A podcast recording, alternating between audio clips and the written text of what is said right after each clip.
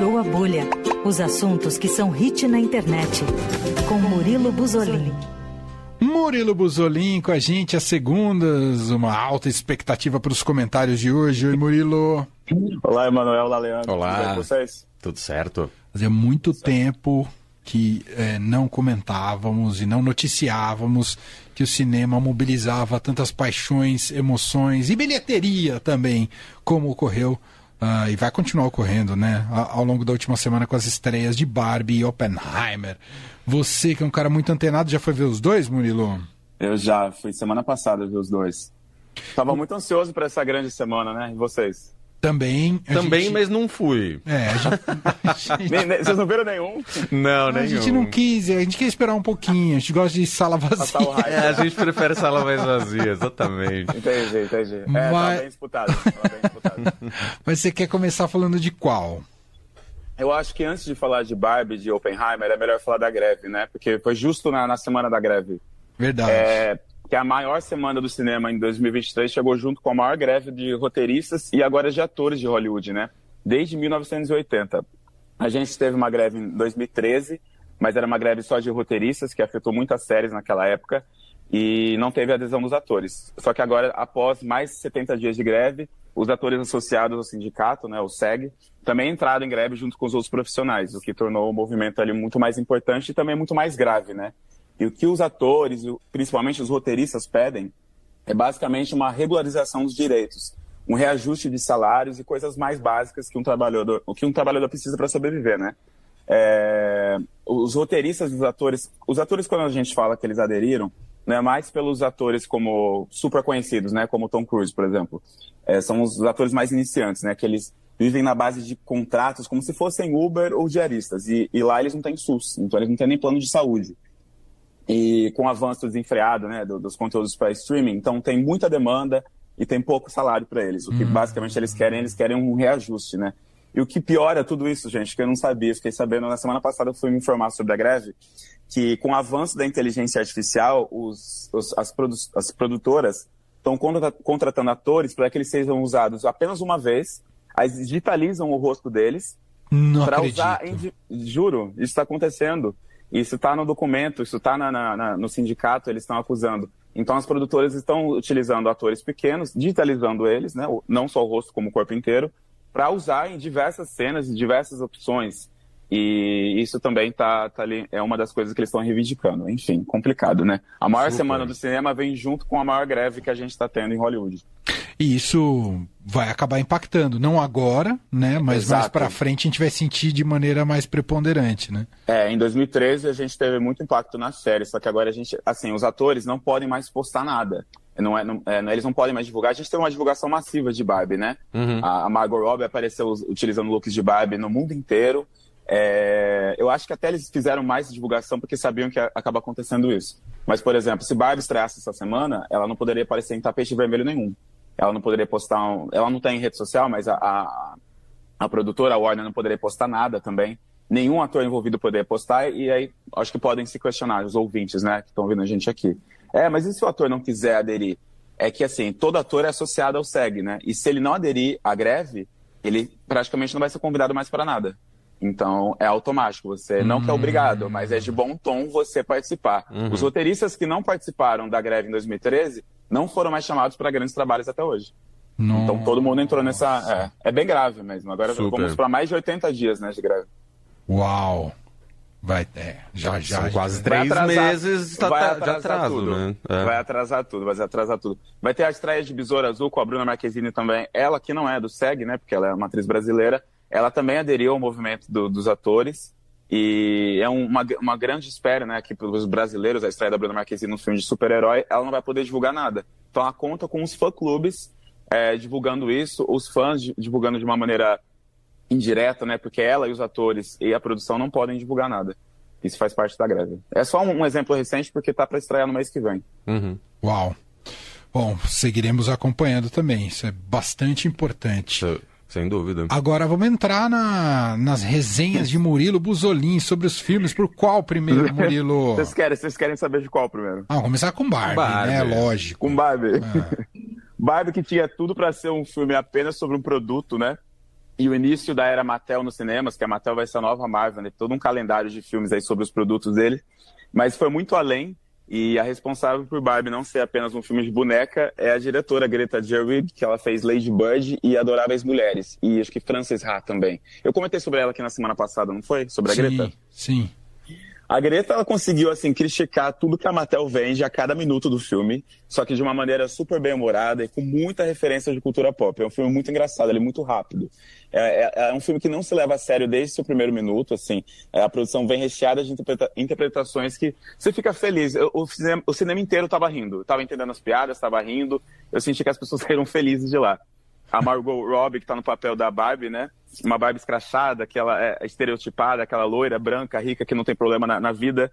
E o Ryan Gosling, que é o Ken. E o Ken, ele não tem muito propósito no filme, ele é apenas o Ken. Porque, né?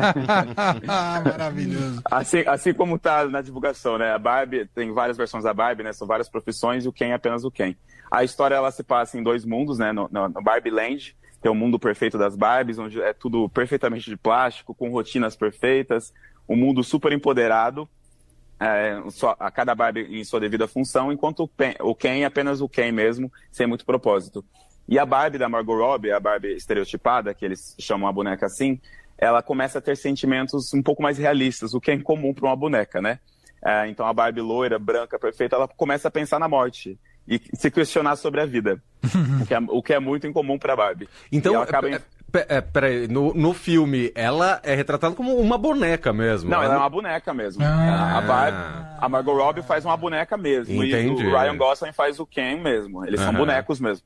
E aí, como a Barbie, a Margot Robbie começa a sentir, uh, começa a pensar sobre a morte, começa a se questionar sobre a vida, como a rotina dela é perfeita, ela vai então, ela invade o mundo real, que ela invade o mundo real para se encontrar com a criança que brinca com ela para descobrir o que está acontecendo. Hum. Porque ela, porque a Barbie passa a não andar mais só de pé levantado para usar salto, ela encosta o pé no chão, que é muito engraçado porque as Barbies não encostam o pé no chão e aí é um pânico na, na Barbie Land porque aquilo é muito incomum. Então ela vai com quem para o mundo real para entender o que está acontecendo com a criança que brinca com ela. Então tem esses choques dos, dos, mundos, né? E chegando aqui no mundo real, a Barbie se depara com um mundo cheio de machismo, que não tem na Barbie Land, e com todos os problemas que as mulheres passam diariamente e exaustivamente, né? E, e tem muita referência também das próprias bonecas, como a Barbie grávida, que foi uma boneca super polêmica, tirada das lojas. A Barbie adolescente, que eu não lembrava dessa Barbie, gente, mas é uma Barbie que se você puxasse os braços dela para cima, os peitos cresciam. Então, assim. Meu Deus! que absurdo! Eu não, eu não tinha ideia. Aí eles colocam isso no filme, eles não deixam passar nada, eles colocam isso no filme. A Barbie entra na sala de reunião da Mattel e só tem homem discutindo como que a Barbie pode ser mais empoderada. Então, assim, é bem legal, é bem escrachado, sabe? Acho que por isso que Essa filme... diretora, ela é maravilhosa. É. Ela é maravilhosa, Greta ela é maravilhosa mesmo. É, é, por isso que tá fazendo, assim, tanto sucesso. É, estreou com apenas em um fim de semana 337 milhões de dólares, ultrapassou todos os últimos grandes lançamentos, só não ultrapassou o Vingadores Ultimato, que foi aquela grande expectativa, né? Mas a Barbie aí amassou os outros bonecos, os outros super-heróis. o segredo aí, então, é o filme não se levar a sério do início ao fim, né? Imagino. É, o roteiro, o roteiro dela é muito bem. A mensagem final também é bem legal. O que está provocando aí a ira de é, super conservadores, religiosos, que sempre postam alguma coisa quando, quando alguma coisa muito pop vai bem, assim, né? Eles sempre aproveitam o engajamento para para soltar seus discursos, enfim. E aí tá, tá provocando aí. E, gente, ela tá prevista já para bater um milhão de dólares. Um bilhão de dólares, desculpa. Uou. Até o final do... Coisa que só o Super Mario conseguiu esse ano. É, que foi um arraso pagar, quarteirão também. Pagar os roteiristas aí com dinheiro. Ah, dá para pagar todo mundo. Imagina o licenciamento dessas bonecas. Nossa, é, é verdade. Tá, então, vai dar muito assim, dinheiro. Teve, teve, teve fast food vendendo um hambúrguer com maionese rosa. Teve é, videogame, teve, teve Airbnb com da casa da Barbie. Então, assim, é muito dinheiro envolvido. Dá para pagar todo mundo aí, resolver essa greve. Você disse que esse é só o primeiro filme da Mattel. A Mattel vai lançar outros, então, a de Mattel outros tá personagens. Exato. O próximo filme da Mattel é Hot Wheels. Ah, ah entendi. A Mattel é a nova Marvel. É, ou meio nova Pixar com live action, né? Ali é, um é Toy Story. O, o, Toy Story é o Barbie, aí o Hot Wheels é o Carros. É por aí, é por aí, é por aí. Muito bem. Bom, e assim, ah. foi um filme que recebeu uma ótima avaliação, tá com 90% no Rotten Tomatoes, tá com qualificação A no Cinema Score. E eu peguei um dado aqui, 67, 65% dos espectadores de Barbie são mulheres e 40% são menores que 25 anos. Tá? Nossa. Inclusive, vamos puxar ah. um gancho aqui já para Oppenheimer, porque eu, eu acredito aqui, não sei se a minha fala é polêmica, mas acredito eu que se não fosse pela massiva divulgação de Barbie, esse fenômeno que foi citado nas redes sociais, como Barbieheimer, eu uhum. acho que Oppenheimer não seria tão popular quanto está sendo ah, agora. Ah, com certeza. Isso é uma né? boa. Porque, assim, uhum. porque boa... o, o, Christopher Nolan faz filmes grandiosos, todo mundo vai para o cinema assistir, ele tem uma base de fãs grande, né? Os filmes dele são bem vistos. Só que eu acho que ele não seria tão popular, tão bem visto é, quanto é nessa disputa, né? Que a gente pode falar disputa que foi criada aí durante essa grande estreia. Não, foi super inteligente a estratégia. Você ah. tem toda a razão. Ele sozinho, numa semana comum de lançamento de cinema, ah, se não tivesse um marketing pensado um pouco para colocar numa suposto, um suposto antagonismo uhum. entre eles, talvez Oppenheimer não tivesse todo esse todo esse hype que se criou em torno do filme. Não estou falando que o filme é ruim, eu nem assisti, você pode dizer. Mas não, do ponto sim. de vista de marketing foi acertadíssimo. Total. Sim, sim. É, enquanto o Barbie estreou com 337 milhões, o Oppenheimer estreou com 174. E pela primeira vez na história, um filme nos Estados Unidos estreou em primeiro lugar com 100 milhões e um outro estreante com mais de 80. Isso foi, isso é a primeira, é a primeira vez na história do cinema que acontece e foi a maior quarta, é, foi a quarta maior bilheteria do cinema também. Então assim, é muito grande, tudo que está acontecendo é muito grande. É. E, e, num momento em que a gente precisa de sala de cinema cheia, né? Exato. Porque não é eu o que vem ocorrendo. Eu, eu, vou no cinema direto e, e, as salas estão sempre vazias e assim, não foi isso que aconteceu semana passada. e, e sobre Oppenheimer, me diz aí. Bom, é, Oppenheimer é, é, dirigido por Christopher Nolan, que a gente citou aqui, ele é o diretor do filme. Como é de costume, o Nolan usou a tecnologia IMAX para a produção do filme. Para quem não sabe, a IMAX é a maior definição cinematográfica, né?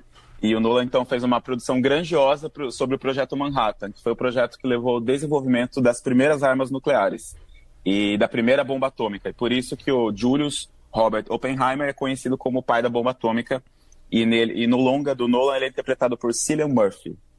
Um destaque aqui do filme também é a atuação do Robert Downey Jr., que é o nosso Homem de Ferro. Quase esqueci que o Homem de Ferro. Mas é um filme sobre o cientista físico, né? É um filme denso, é um filme massivo, que você precisa ficar muito atento em todos os detalhes, porque ele tem 3 horas e 10 minutos de duração. Ai, se você, ai, ai. Se... é, é complicado. se você cochilar, né, piscou, você perde muita coisa mesmo. Uhum. Muita coisa mesmo. Porque é uma biografia, né? Eu acho que por, por, ser uma biografia, que ele é muito extenso. É contado, tipo, nos mínimos detalhes como que era essa, figu essa figura contraditória que, que foi o Oppenheimer em sua vida pessoal. E as muitas pessoas que entram na sua vida, a sua polêmica carreira, o seu trabalho com o governo americano durante a Segunda Guerra Mundial, tudo isso é colocado nessas, nessas horinhas, né? A gente tem três horas e dez de filme. Apesar de ter três horas, gente, é, ele não é. Eu não acho ele cansativo. Mas é um filme muito. É, como eu falei, é muito denso. Você tem que prestar muita atenção mesmo. É muito inteligente. Muito bom. Uh, tô curioso para assistir também Oppenheimer, apesar de Ele, ser... Ah. Barbie, tá com, Barbie tá com 90% de aprovação e Oppenheimer tá com 94%. Olha, oh, achei que ia estar tá mais é, baixo. É, é não, tá, tá, bem acima. E eu fiz no IMAX, eu preciso confessar, ah. que eu, eu tampava meu ouvido a cada explosão. Ah. É muito, é, o Oscar, não, o Oscar de, de som tá garantido. Ah. O Oscar de som tá garantido. Pô, é, é assim, bizar, bizarramente, a qualidade dele é bizarra. E aí é uma prova de que vale a pena ver no cinema, né? Porque vale essa qualidade de som cinema. você não vai ter na sua casa, por não. melhor que seja o seu equipamento. Não vai ter. É, gente, para de ficar esperando o streaming na televisão e vai pro cinema. Ajuda aí o pessoal a apagar a greve. Muito okay. bem. É isso. Então, as estreias de Barbie e Oppenheimer, a gente precisava colher todas as impressões com Murilo Buzolin. Muito em tem, breve. Tem cinema, inclusive, aí, ah. aí em São Paulo. Eu esqueci, acho que no Belas Artes, é isso? Be o, o, Noitão? Ele, isso, ele tá fazendo sessão dupla. Você assiste Barbie e na sequência Oppenheimer. É. Eu não sei se serve café, mas espero que seja um café, porque é muito, muitas horas, né? são, são quase cinco horas de filme aí, somando tudo. muito bem. Bom, esse é Murilo Buzolin, que volta com a gente na segunda que vem com mais um Furou a Bolha. Obrigado, Murilo. Até semana que vem. Abraço, gente. Valeu. Tchau, tchau.